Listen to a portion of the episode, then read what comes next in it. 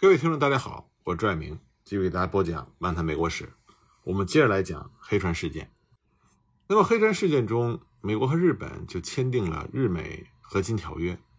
这个条约文本的正文现在只保存了一部。那么，日本保存的那部日文文本，以及佩里递交给日本的一部英文文本，再加上美国政府批准的一部英文文本，都在1859年的江户城大火里给烧毁了。幸运的是呢。德川将军所批准的日文文本被美方保存了下来。另外，批准之前的日文版也以石印版的形式登载于霍克斯所编撰的《远征记》的第二卷的卷末。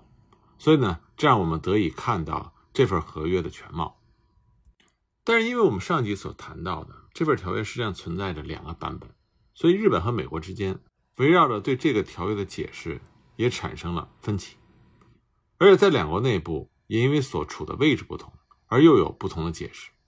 那么一些原来已经确定的解释，在运用的过程中也被改变。其实，在条约刚刚签订的时候，双方就已经产生了理解上的分歧。像佩里呢，他就认为日本人签订这个条约是不得不做出了大幅的让步，而这个让步呢，甚至超出了为这次远征提供资金的美国国民中乐观的人们所预期的。而且佩里认为，他选择开港地的夏田港和香港港，这都是无可替代的良港。从佩里的技术里，我们就可以看到，他把当时的日本规定为是锁国，并且把促使日本开国看作是世界史上的伟业。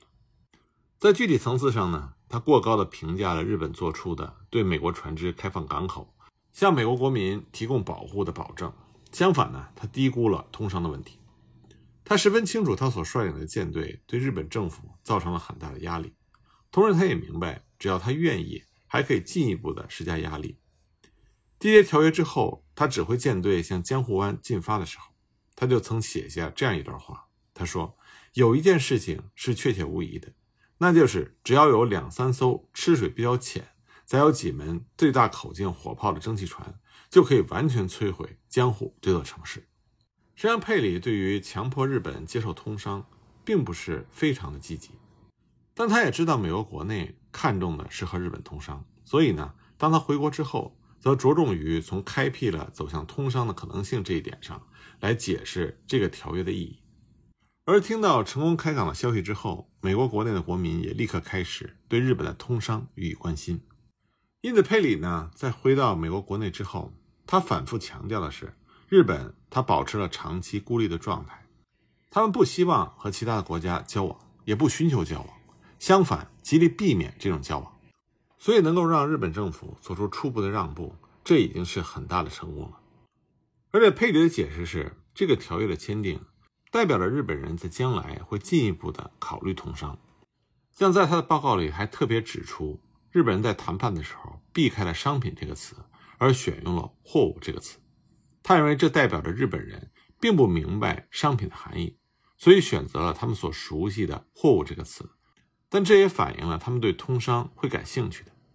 但实际上，日本方面之所以选择“货物”这个词，就是为了避免“商品”那个词带有商品交易的意思。而且日方呢，在第七条里用到了“临时性的”这个词。那么霍里他们的解释是认为日本在将来是有可能签订正式的条约。可日本方面却是想用“临时”这个词，为将来的进一步拒绝做出铺垫。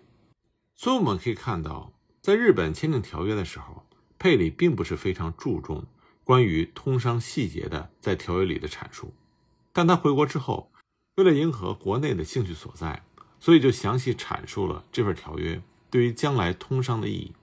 但他的解释把这份条约看作是以通商条约的形式，在促使日本。迈向开放的第一步，但这和日本人的本意是完全相反。那日本这边，日方的谈判代表在向幕府进行汇报的时候指出，他们已经成功的把让步限制在了最小的限度，仅仅停留在允许美国人登陆和自由行动，以及立刻开放下田港这几点上。对于已获得商业利益的通商，并没有给出确定的答复。另外呢，幕府将军也不需要对美国发出国书。那么，向下田港派驻美国领事馆官员这件事情，也被列为推迟到今后再协商的事项。这就符合了幕府原来的期待，成功的避免了建立国家间的关系，只是向美国开放了两个作为避难用的港口。但是幕府的老中们对于这个解释并不满意，因为他们把全权大使们称之为汉文文本的条约和条约的日本文本对照研究之后，发现了很多的问题，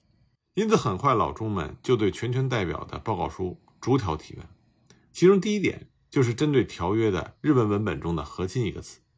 老中们认为“核心”这个词可按照不同的理解解释为甚为重大之事，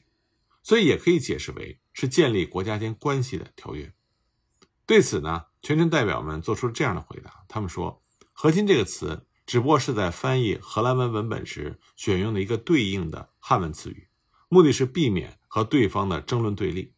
并不包含互派使节、互赠礼物的意思，这一点在英文文本中也是同样的。两国的谈判者并不认为日本和美国之间已经存在了包含交换使节、交换国书等内容在内的国家级的正常的交往关系。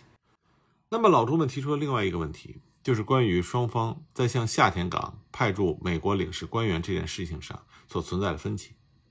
当时，老中们并没有察觉到汉文文本的日译本。和荷兰文文本的日译本之间在内容上的出入，但是当他们向日方代表提出十八个月之后是否必须表明接受与否的时候，那么日方的代表回答是肯定的。那老中们这个时候认为，到时候是可以拒绝美国派驻领事官员的要求的，所以他们就放心了。但是美国方面则是以英文文本作为依据，把派驻领事官员这件事情理解为是既定的事项，这就是美方所理解的。双方已经建立了级别略低的外交关系，下面应该是理所当然的向前再推进一步。那么老中们提出的第二个问题，就是向美国船只提供物质补给和通商难以区别。那么日本谈判代表他的解释是这么说的：他说，首先呢，在提供补给品的价格问题上，双方各执己见，做出了不同解释；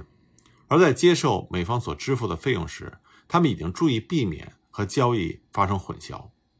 日方提供燃料淡水的时候，接受对方的物品作为代价，这在之前与大清朝和荷兰之间的贸易是十分近似，所以他们专门写上了以物资支付。如果仅仅接受金银的话，那么性质就完全不一样。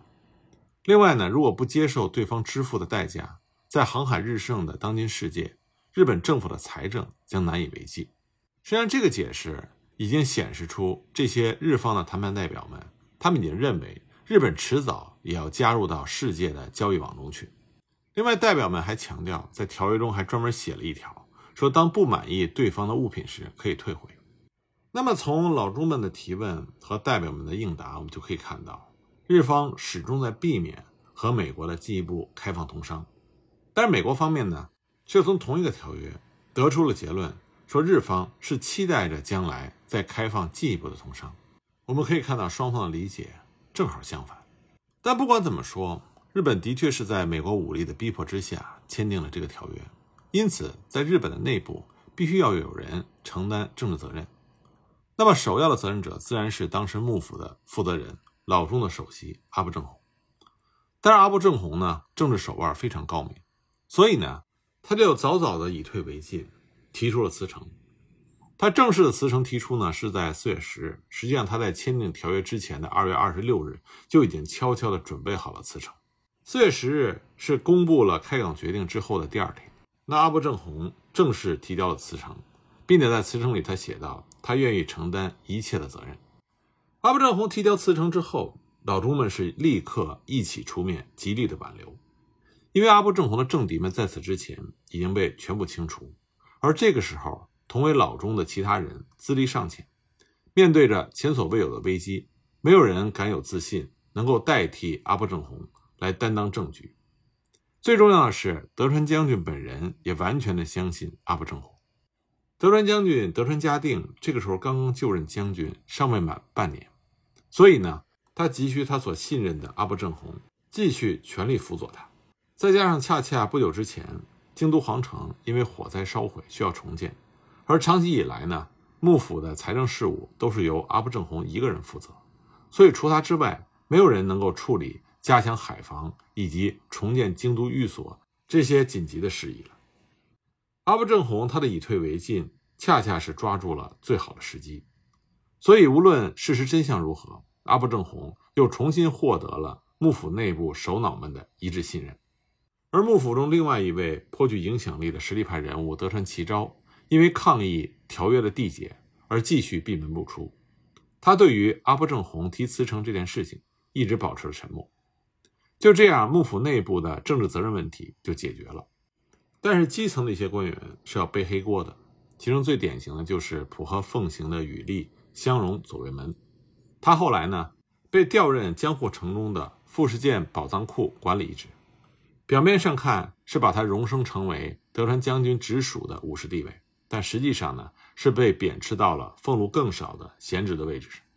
他的直属上司浦和奉行户田世荣，也因为坚持避免发生战争冲突的政策，在后来呢。被贬斥到在江户城的西城楼担任警备一职。在日美和金条约缔结之后，日本的近海呢就开始遭受到西洋国际政治风暴的洗刷。这就是国际上俄国和土耳其之间的战争，由于英法站在土耳其一方而出兵参战而扩大。这场战争的余波就波及到了日本。当时参战国的近二十艘军舰在两年的时间里游弋于日本的近海，因此呢。美国之外的西洋国家也开始和日本建立条约关系，开始频繁地进入到刚刚开港不久的日本港口。英国方面因为克里米亚战争的爆发，所以决定向日本派出海军提督。曾任香港总督、贸易监督官的约翰·保林原来就有计划和日本进行通商的谈判，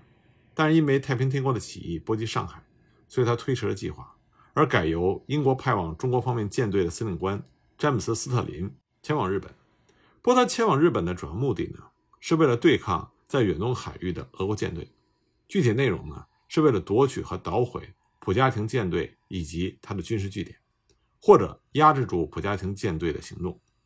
当时在中国的英国舰只一共有八艘，那么詹姆斯就率领其中的四艘，在1854年9月7日出现在了长崎港。他的目的是搜索普加廷的舰队，并且打探日本对这场战争的态度。而和日本缔结条约并不在他的任务里，但最终的结果呢，恰恰相反。尽管詹姆斯本人并没有外交权限，但他还是在长崎和日本缔结了一个条约。斯特林进入长崎港的时候，就像长期奉行递交了英国女王的对俄宣战诏书，同时呢，还发出了书信，询问日本方面对于克里米亚战争的交战当事国使用日本港湾持何态度。为了阻碍俄国舰队使用港湾。英国及其同盟国的舰队将会频繁地出入日本。为了避免和日本发生冲突和纠纷，所以呢，交战国双方的船只进入日本港口的时候，日本政府抱有何种态度，西方各国必须要清楚。这实际上呢，是根据西洋近代所形成的战时国际法，要求第三国必须要表明对交战国双方的态度。对于这种要求呢，通常的回答是表明中立的立场。特别是当时的日本的目的是要极力使与西洋的关系限制在最低的限度，坚持锁国的原则。从这个立场出发，对于俄国以及英法舰队都应该采取禁止进入日本港口的态度，这才是合理的回答。但日本呢，在这场激烈的战争当中，却采取了和交战当事国的英国以及俄国双方缔结条约，并且开放港口的行动。而日本之所以采取这样的行动，它的原因之一。就在于不同语言间交流沟通上的困难，具体的说，是发生于日方对英语的翻译错误上。斯特林到访日本的时候，他和佩里来航的时候不一样，他并没有带上汉文和荷兰文的翻译，而是安排在中国同传来的日语漂流民音吉来充当翻译，同时呢，还让音吉准备了日文的书信。但音吉他并没有汉文的读写能力，没有办法胜任谈判中的文书工作。可是外交谈判中，文书工作是不可缺少的，所以日本方面呢，就委托了长崎的荷兰商馆馆长敦克尔格劳修斯对英文的文件翻译成荷兰文，再由日本的荷兰文首席翻译将它翻译成日文。那英国方面呢，则是把日方所起草的荷兰文的文件再翻译成英文。像最终呈现给长期奉行的日文文件是这么写的：望日本长期奉行给予斟酌为判。我等一行此次进入贵国港口时，希望予以批准通行。长崎港自不庸言，还希望得以进入日本领土内的港口以及其他场所。那英国的本意是想让日本表明作为第三国的态度，但是我们可以看到，在这个日文译本里，却变成了英国提出了进入日本港口，甚至是开国的要求。那么，这种在意思上的重大差别到底是谁造成的呢？首先，不可能是英方自己，因为英方出访日本的目的在刚开始就确定了，所以这种差别呢，只能解释是日本方面，也就是将英文翻译成荷兰文，再从荷兰文翻译成日文这两层翻译中所造成。那么，担任把英文翻译成荷兰文的是荷兰商馆的馆长格老修斯，那么担负着把荷兰文翻译成日文的。是当时日方的首席荷兰文翻译西吉兵卫。那么第一层翻译的格老修斯，他出问题的可能性很低，因为根据格老修斯后来寄给他上司的报告书中，他就提到了这件事情。他认为应当根据政府的指示，恪守中立的立场，劝说日本向世界各国开放门户。另一方面呢，则应该采取比之前更为慎重的态度，并且英方的斯特林为了确认翻译的准确性。还专门从日方那里拿到了荷兰文的译本，进行了比较，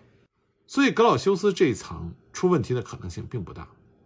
但是西吉兵卫他所翻译的文本中就会存在着不少问题，因为在前一年接待普加廷的时候，西吉兵卫就担任翻译，但是根据俄方的记录，西吉兵卫的翻译手法是将谈话的内容切割成片段，完全无视谈话的语气和言外之意。经常会把态度严厉的发言按照他自己的意思随意的淡化，甚至是根本无视。当时普加廷苦于无法顺利的沟通，曾经向日方提议将西吉兵卫换掉，直到后来由森山荣之助代替西迪兵卫的翻译位置，问题才得以解决。但是当斯特林来到长崎的时候，森山呢因为要接待佩里而被派到了关东，所以长崎港的翻译就不得不由西迪兵卫再次出马。不过，西吉兵卫这种在意思上的改变，也并不是他个人的主观意识，而是当时日本幕府内部普遍的思想。当斯特林出现在日本人面前的时候，日本方面最初是深信这个英国人的意图和其他国家是一样的，是要迫使日本开港通商。而这种先入为主的想法，就反映在了日文的译本里。就这样，斯特林所递交的国书在日方这边就形成了误解，于是双方在这个误解的基础上。继续进行谈判，那么最终所得到的条约又会是一个什么样子呢？关于这方面的情况，我们下一集再继续给大家讲。